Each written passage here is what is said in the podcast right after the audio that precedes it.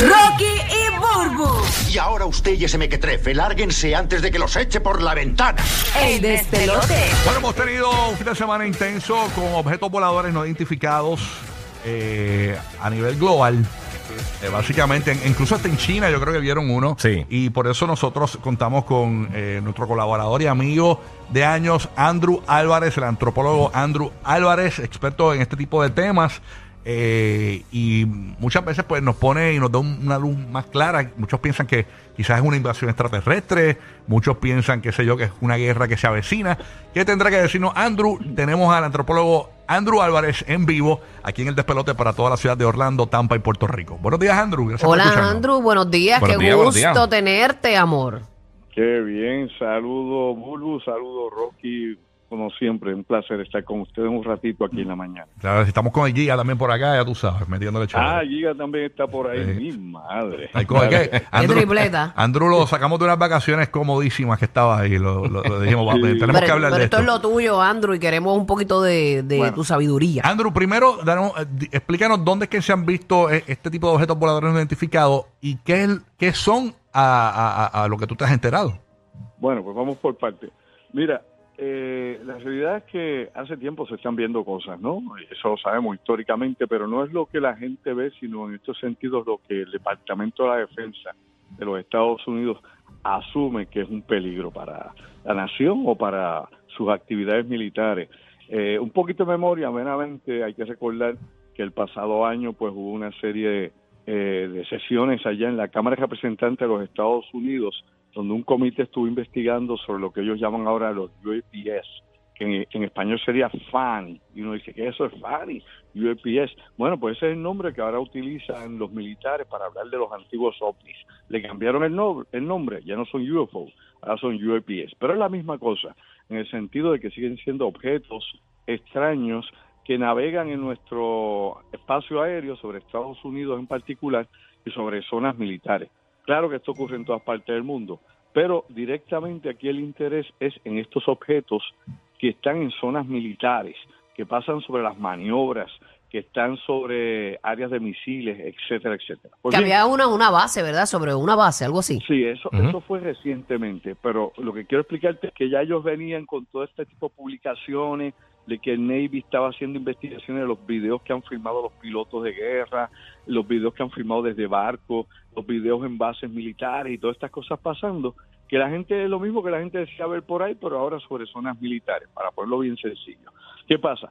Pues bueno, ya con toda esa situación y que pusieron un comité especial en el Pentágono para investigar estos avistamientos, por otro lado, la NASA comenzó una investigación también. Su director Bill Nelson, pues también el año pasado preparó un comité de científicos que ahora están estudiando ese fenómeno. O sea, ya sale del mito, del cuento, de la burla, de, ah, eso no existe. Pues bueno, ahora tienes la NASA y los militares investigando lo que la gente veía.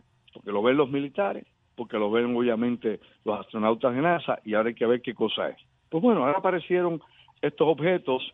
En un principio, el pasado 4 de febrero, fue un globo chino todo el mundo vio en el mundo, tiraron un video de todas clases y lo derribaron allá en la costa de Estados Unidos en el Atlántico. Una vez pasó. Que China adjudicó que esto era algo para el clima, fue. Eh, fue- Exacto. China sostenía que no era un globo espía, como dice Estados Unidos, y que era un globo que se desvió por las corrientes de aire. 40 cuentos dio. Lo derribaron, todavía están sacando parte de ese globo que está todavía allí en el Océano Atlántico frente a las costas de Estados Unidos. Eh, alegadamente era espía, que tiene una serie de antenas, dicen los militares, pero parte, gran parte de ese globo, que es específicamente la parte de abajo, que era grande, donde están los equipos, todavía está bajo el océano. Ok, eso fue el día 4. Pero entonces, el día 10, el día 11 y el día 12, tenemos tres encuentros en el, en el espacio aéreo de Canadá y Estados Unidos. No se describen como globos porque en ningún momento el Departamento de la Defensa dice que son globos. Sí se identifica y se separan para que la gente esté claro lo que está leyendo, de lo que escucha, para que no haga revoltillo. El primero es el globo chino. El primero es el globo chino. Los otros tres no han explicado qué rayos son, pero son más pequeños que el globo chino.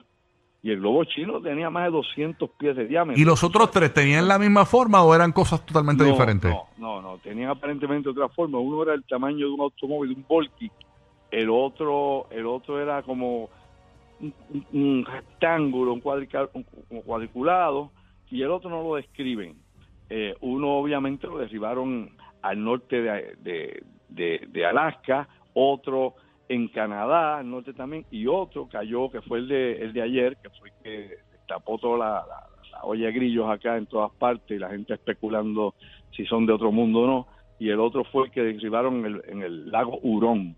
Eso es un lago que está ahí ya con la frontera. con Ese fue Canadá. ayer, ese fue ayer por la tarde. Exacto, ese fue ayer, el tercero. O sea que los últimos tres no han dicho que es un globo. Algunos, algunos los comentarios que han salido de, del Pentágono es que tenía algún sistema de propulsión, o sea que iban propulsados. ¿Y qué te huele a ti, Andrew? ¿Qué puede ser esto? ¿Qué, qué, qué, qué podrá ser esto? ¿Qué tú crees? Tu Bueno, opinión como estudioso de esto. Bueno, pues es que esto, esto realmente es más complicado que pensar que son grisecitos, porque obviamente es de otro mundo. Lo que están disparando es de aquí, de la Tierra, made in- en la Tierra. ¿Quién lo hace? ¿Quién no lo hace? Ahí es donde está la pregunta importante. ¿Por qué aparecen y cuál es el propósito no de todo esto? Eh, uno podría picar esto por diferentes lados. Uno podría pensar que toda esta actividad es una cuestión política, ¿no? Eh, de que tal vez sí saben lo que es y políticamente quieren crear ¿no? una crisis porque ya de por sí hay un conflicto con China. Fíjate que no han mencionado a los rusos ni de casualidad en esto. Han mencionado simplemente a los chinos desde que apareció el globo chino. Y ya habían dicho de que había una flota en todo el planeta de globos que los chinos estaban soltando para seguir espiando a sobre 40 países en todas partes. Así que eso eso no no está muy claro. Esa es una posibilidad, ¿no? Que sea pues una falsa bandera que se está, la inteligencia de Estados Unidos quiere crear para crear más, más, más expectación y, y demonizar a China. Hay gente que dice que este tipo de noticias, esto, esto es para distraer mientras hacen otras cosas. Esto es cierto, para distraer al ser humano. Ese es otro ángulo de esto. Otro ángulo es que, pues bueno, eh, esto es parte de, de un experimento psicológico. Se hace, como tú has dicho, para distraer a la gente. Fíjate que ahora en las redes todo el mundo habla de esto y el que no sabe se lo inventa y aquel pues interpreta. No, no, y es cuento, mano. Tú te das cuenta que es así. Este, tú lees cuánto loco hay o cuánta persona especula sobre la cosa sin saber nada, sin haber visto ni siquiera lo que fue y lógicamente pues eso también podría apreciarse, ¿no? Se podría hacer un análisis desde ese punto de vista que se hace para distraer la atención de los Estados Unidos, de la población o del resto del planeta. Empiecen a mirar para arriba a ver qué van pasando. Fíjate que ahora la gente ve de todo y hay fotos ahora mismo, tú entras en internet, las redes sociales y de Puerto Rico hay como 40 fotos. Hay que hay quien la truca, hay quien le toma una foto que sería una paloma tirando una gracia, hay de todo en el aire. Yo vi ayer un video de un carro en movimiento, eh, supuestamente tomando a un avión que estaba estacionado en el, en el aire, ¿no? Entonces, eh, obviamente, para el carro en movimiento, pues el avión se ve que está estacionado en el aire, ¿no? Este, por el movimiento del- de, ambos, de ambos, ¿no? Un efecto. Eh, Exacto. Un efecto. Y también vemos como una, está corriendo por ahí por las redes sociales como una especie de nubes, con uno, como una fo- Circulares, Ajá, ajá. con uno, como, una- como un espacio Los circular. huecos. Sí, con unos huecos en el centro. Hay otras que son rojas circulares. ¿Qué puede ser eso? Esos son fenómenos naturales. O sea, hay fenómenos inusuales, o sea, que no todos los días pasan. Yo he visto cosas increíbles también que son fenómenos naturales en el cielo. Pero descartando eso por el momento, y, re- y para no quedarnos con los efectos naturales, que hay muchísimos fenómenos increíbles, y si uno no conoce sobre eso, pues obviamente le, le está extraño, porque son fenómenos inusuales, o sea, que son naturales, pero pasan poco. Ahora, de nuevo, mira, tocando ese punto de, de estos artefactos y todo lo que esto hay, tú tienes también el reporte de China, ¿no? De China, frente a sus costas en el Mar Amarillo, pues alegadamente detectó también algunos objetos, no solamente uno, sino alegadamente varios objetos, y que había decidido ir derribar estos objetos. Eso es lo único que ha declarado China, o sea, no se sabe si los derribaron. eh, Sí, esa es otra que China dijo, vimos algo también y lo vamos a derribar, dijeron. Exacto. Hay quien dice, bueno, eso es para curarse en salud, y que dice que también tiene algo por allá, para que entonces no digan que es únicamente, exclusivamente Estados Que Unidos. eso es lo que parece, déjame decirte. Sí, bueno, pues pudiese ser. Por otro lado, lo- los británicos ahora mismo allá en Reino Unido también están en este, en este, en este viaje y están revisando todos los sistemas de seguridad por si también tuviesen incidentes con estos objetos que puedan ser captados por el radar, que entren en su zona, en su perímetro militar. O sea, todas esas cosas están pasando ahora mismo. De nuevo, vuelvo a insistir, no piensen que yo sé lo que es, porque usted tampoco sabe lo que es. O sea, nadie sabe por el ¿Y por qué tú crees que eh, eh, está tan hermética la información? O sea, porque eh, tú puedes derribar algo y, ¿Y, y por qué se ha tardado en que, en que el gobierno divulgue qué rayo es lo que, que han encontrado hasta el momento? Pues mira, mira, como te dije al principio, que había habido estas vistas allá en, en el Congreso de Estados Unidos, hay más de 500 reportes y videos sobre estas cosas de los pasados 15, 20 años en todas las bases militares y las maniobras. En todo ese tiempo no le dispararon ni siquiera con un bibigón, con un petardo, con nada. Entraban, daban maniobras, daban la vuelta, se iban y no, no los detenían. Definitivamente la crisis con China y la guerra de Ucrania están llevando a que las cosas, pues obviamente, eh, estén más sensibles, ¿no? La- las reacciones militares, de que se esté pensando más en la seguridad nacional y de que cosas que tal vez hubiesen pasado con ficha, bueno, pasó porque hay globos, obviamente hay globos aerostáticos en todos lados y, y el, el Weather Bureau tira globos y, y hay de todo, o sea, eso lo tenemos todo el tiempo. Hay globos para experimentación que utilizan universidades, eh, laboratorios, industrias, de todo, o sea, hay un montón de cosas por ahí flotando. Tú te acuerdas aquí en Puerto Rico teníamos el proyecto LUMS allá en, en Ceiba y tiraba, Google tiraba un montón de globos acá y la gente los veía, eh, y eran los globitos saliendo de allá, que no eran chiquitos, eran grandes, Ujú. para cuestión de internet saliendo desde Ceiba y otros proyectos más que han utilizado globos. Más, tienes uno estático allá, que es el aerostato en Laja, que lo tienes allí estático, se sube y baja nada más. Pero simplemente para darte ese ejemplo, debido a que ha habido este cambio de la política internacional, la guerra en Ucrania con Rusia y el, el envolvimiento de Estados Unidos y la OTAN, la situación de China que cada día se pone más áspera por Taiwán, por el mar meridional y todas las situaciones de la guerra económica, todo eso nos está llevando obviamente a este tipo de crisis, donde pues, ¿quién va a tumbar la pajita? Yo no sé, pero lógicamente lo que han puesto es todos los sistemas de alerta, por la cuestión del espionaje, por la cuestión de que pudieran ser eh, probando las defensas aéreas o detección, para entonces luego, luego fuera otra cosa. De nuevo vuelvo a insistir, no han dicho que son esos últimos tres objetos, solamente el globo fue identificado como chino y porque China lo admitió, que era su globo, ¿verdad? Que no era espía, pero que era su globo civil, bla, bla, bla, bla, bla. Por otro lado, estos últimos tres de nuevo asumen en algún momento, se dice en la entrevista que da el Pentágono y el Departamento de la Defensa, de que tenían propulsión, es decir, que se impulsaban, que no era que iba con el viento, se lo lleva la corriente, sino que tenía capacidad de propulsión y eran más pequeños, ¿no? Unos a 40 mil pies, otros más bajos, etcétera, etcétera. ¿Qué va a pasar en los próximos días con todo esto? Hay que Pues, ver porque no- si siguen saliendo noticias de que co- siguen encontrando eh, objetos voladores Sí. identificados, hay que preocuparse, señor. Así que vamos a estar pendientes. Andrew, tú- yo sé Mira. que tú- tú- la gente te busca mucho por tu charla y tú, tú tocas Sí, todo señor. tipo de temas, ¿no? Eh, eh, de misterios, de extraterrestres, de, de cuanta cosa, ¿no?